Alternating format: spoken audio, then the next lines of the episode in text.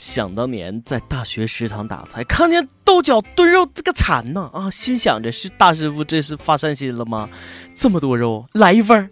大师傅盛菜的时候舀了一得勺，我心里暗爽。等快要盛到盘子的时候，大师傅手一抖，肉没了，没了。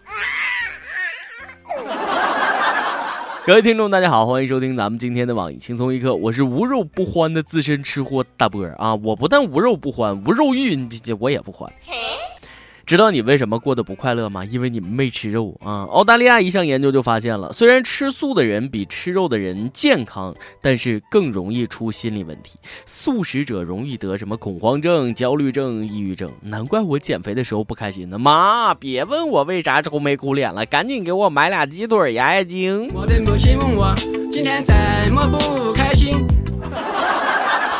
最近，浙江金华警方接到一个湖南小伙的报警，说自己被绑架了啊！警察赶到一看呢，小伙正吃饭呢，端着碗跟警察抱怨：“哎妈，公司食堂饭太太难吃，肉太少，还还不加辣椒啊！”小伙说了：“我什么苦都能受，但是必须有肉吃。”哎呀，说的好有道理，我竟无言以对。这就是来自一个吃货的愤怒啊！饭菜肉少也就罢了啊，居然还不放辣椒，这不是在挑战弗兰人的底线吗？弗兰的蓝文别说吃饭无辣不欢，连找妹子都要找辣的好吗？支持小伙报警啊！有困难找警察吗？这年头连绑匪都得给人质吃好点，公司不给肉啊，那当然要报警。小伙子作为一个有原则、有节操、没出息的吃货 啊，从来都没有忘记自己的使命跟职责，在吃肉这个问题上绝不妥协，维护了一个吃货应有的尊严。没有肉还能叫吃饭吗？对一个资深的没出息吃货来说，人生在世无非就是吃喝二字，怎么可以委屈自己？没有肉吃哪来的力气干活？不过这小伙也是够矫情的，饭菜肉少。就报警是不是？这都能报警？那在外面上厕所没带手纸，是不是也可以打幺幺零？我上大学那么多年，一直狼多肉少，我说什么了啊？那时候一见到女同学，就跟狼似的。对面的女孩看过来看过来看过来，说公司食堂的饭菜难吃，那可以断定了啊，这小伙肯定没上过大学啊。食堂饭菜不好吃就要报警，那都像他这样大学生还不得把警察局的电话打爆了呀？每次看到什么大卫的魔术，还用什么什么道具、声光电啊，呸，low 爆了，比食堂大师傅差远了。人家食堂大师傅手一抖，那肉就没了。人生最大的矛盾就是拥有一颗减肥的心，奈何一张吃货的嘴。吃货最大的愿望就是体重能满一百减二十，可惜呀，现实永远是满一百送五十。五百个闹钟都不如一个吃饭的电话，这就是吃货啊！知道吃货看武侠剧最虐心的镜头是什么吗？一桌子好菜，那还没开吃就被打翻了呀！有个吃货朋友你都得疯，人家出去了是脱缰的野马，他是冲出栅栏的猪，就算吃饱了还能吃，出门摔倒了就算手流血，手里吃的那也绝对完好无损。吃货都是很善良的，因为每天只想着吃。根本就没时间去算计别人。很多吃货之所以要找个人谈恋爱，纯粹是因为双人套餐很便宜，才第二杯半价，纯粹是为了可以理直气壮的吃两份以上，纯粹是因为有些地方的饭不合适一个人去吃，一个人去吃饭，有时候也是需要勇气的。我试着勇敢一点，你却不在我身边。每日一问。你是个吃货吗？说出一样你见到就迈不动步的好吃的。奸懒馋滑，总有着千丝万缕的联系。这么说吧，十个吃货九个懒货。最近重庆一个小伙报警了，说自己被女友纠缠，求解救。小伙说了，这个女朋友不找工作，不上班，在家不扫地不洗碗，实在是太懒，这德行真心受不了。最后经过警察调解，俩人分手。分手快乐，祝你快乐，可以找到更好的。还真的是哈，有困难找警察，居然有比我还懒的人，太可怕了。还好自己没女朋友。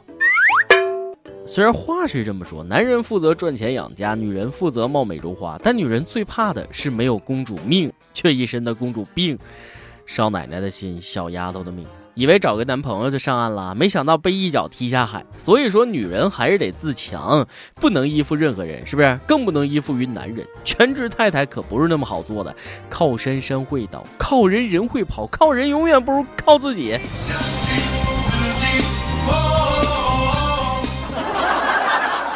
说到吃，很多人都迷恋什么食疗啊、食补啊，喝点药酒壮壮阳、固固精啊。最近，国家食药监局发布通报了，六十九种号称可以壮阳的保健酒查出了伟哥的成分啊，伟哥那可挺贵的，现在又能吃伟哥，又有酒喝，真是良心企业。趁还没下架，得赶紧去买几瓶。一杯二锅头，呛得眼泪流。酒里加伟哥，怪不得酒后乱性呢，怪不得我每次喝完酒总想找妹子去呢啊！幸亏没有妹子愿意搭理我，好险。有些男人不吃伟哥不行啊！你比如说胖子啊，毕竟男胖短女胖身，男女都胖要离婚，再不吃点伟哥，那女朋友都要跑了。胖子招谁惹谁了？最近一男子起诉澳大利亚一家这个航空公司，说自己在飞机上坐在一位极度肥胖的乘客旁边，都被挤伤了。终于明白为什么很多人喜欢在“胖子”前面加一个“死”字。哎，不好意思，你胖到我了。原来胖子是这么危险的物种啊！我得劝胖边，以后坐飞机。一个人要买俩座位，免得压到旁边人隐形的翅膀。我一直有双隐形的翅膀，带我飞，给我希望。打飞机被挤了就起诉是吗？打车被拒载你敢投诉吗？啊，这年头在国内没被出租车拒载过，只能证明一点，你根本就打不起车。没被拒载过，你也好意思说你打过车？前段时间，一中国网友在日本打出租被拒载，一夜生气投诉了，结果整个出租公司乱成一团，高管亲自登门道歉，说从业二十多年来第一次遭遇这种投诉，请求原谅。四里八三，天天手撕鬼子，把日本人都给吓怕了啊！这么点小事就兴师动众，日本人真是没见过世面。就说出租车司机是临时工，踢皮球不就完了吗？乘客要再敢纠缠，就以敲诈勒索罪把他抓起来。有网友说了，中国的出租车公司得学习资本主义，糟粕学不得，被拒载了就要鞠躬道歉啊！国内的出租公司领导那腰还不得哈断了呀啊！乘客得摇号轮流接受道歉，再说动不动就登门道歉，登门道歉，那门也受不了啊！日本是世界强国，我们是世界大国，并不是只有在日本被拒载才道歉。日本人在中国打车，要是被拒载，也一样会有出租车公司高管登门道歉，然后火速处理司机。你信不信吧？再说了，遇到外国人怎么会拒载呢？人生地不熟的，拉着老外直接在城里多绕几圈啊，在北京绕五环呢。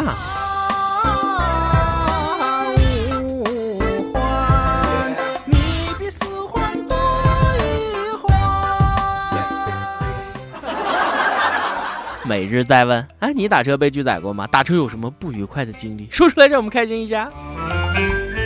今天你来 UP 榜跟帖 UP 榜，咱们上期问了，如果你是抗日神剧的编剧，你最想加入哪个动漫人物的特点和技能？浙江湖州一位网友说了，当然是龟仙人里面的小孙悟空，动不动就能毁灭地球。呃，我觉得还是咱们《西游记》里的孙悟空比较好啊，七十二变想变什么变什么，那这才好玩嘛。湖南一位网友说了，我希望是葫芦娃。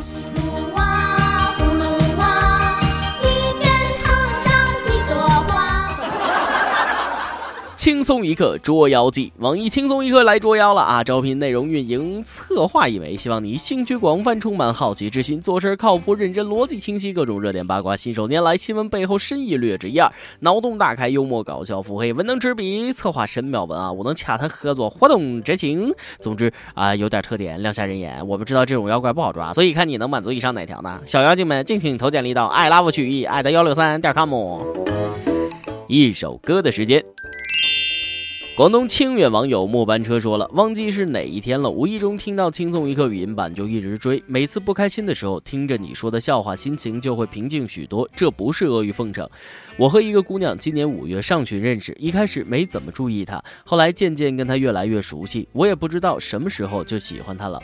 我今年二十五岁，还没结过婚。她二十七，已经结过婚，生过小孩，也流过产。前面几个男朋友对她的伤害很大，一开始我是不能接受的，后来想开了。我爱的是她，也愿意为她付出。我不嫌弃她的过去，只是现在我不确定自己到底是不是备胎。如果可以，我会娶她。也许是我傻吧，喜欢一个人就要爱到底。我想点一首 Tank，如果我变成回忆给自己。记得昨晚我唱这首歌的时候，我哭了。他不知道我哭的原因是为了他，很想让他听我希望我可以一辈子坚守在你身边，做你的守护神，因为你受的苦已经够多了。我会用此生的爱把你的伤口填平。想点歌的益友可以在网易新闻客户端、网易云音乐跟帖告诉小编你的故事和那首最有缘分的歌。大家也可以通过苹果 Podcast 播客客户端搜索“轻松一刻”，订阅收听我们的节目。有电台主播想用当地原汁原味的方言播《轻松一刻》和新闻七点整，并在网易和地方电台同步播出吗？请联系每日轻松一刻工作室，将您的简介和录音小样发送至 i love 曲艺 at 幺六三点 com。以上就是咱们今天的网易轻松一刻，有什么话想说到跟帖评论里呼唤主编曲艺和本期。小编李天儿吧，我是大波儿，下期再见。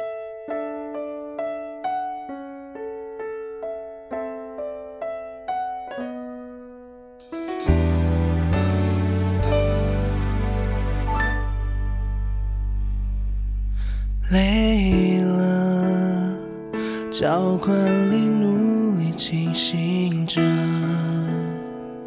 也教官里想你了。放心睡了，心跳在梦中不听话的就停止了，听着呼吸像浪潮拍动着，越美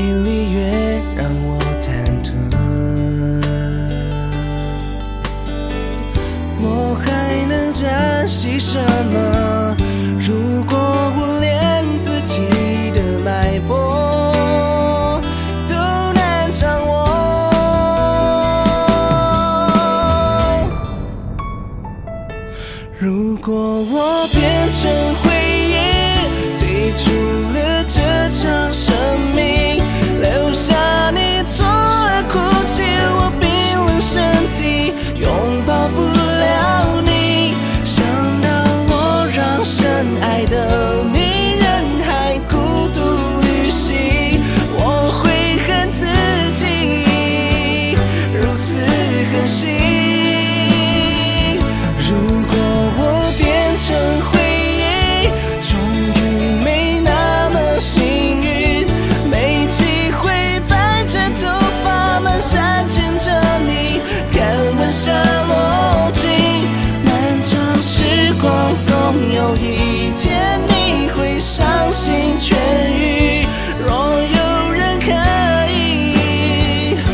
让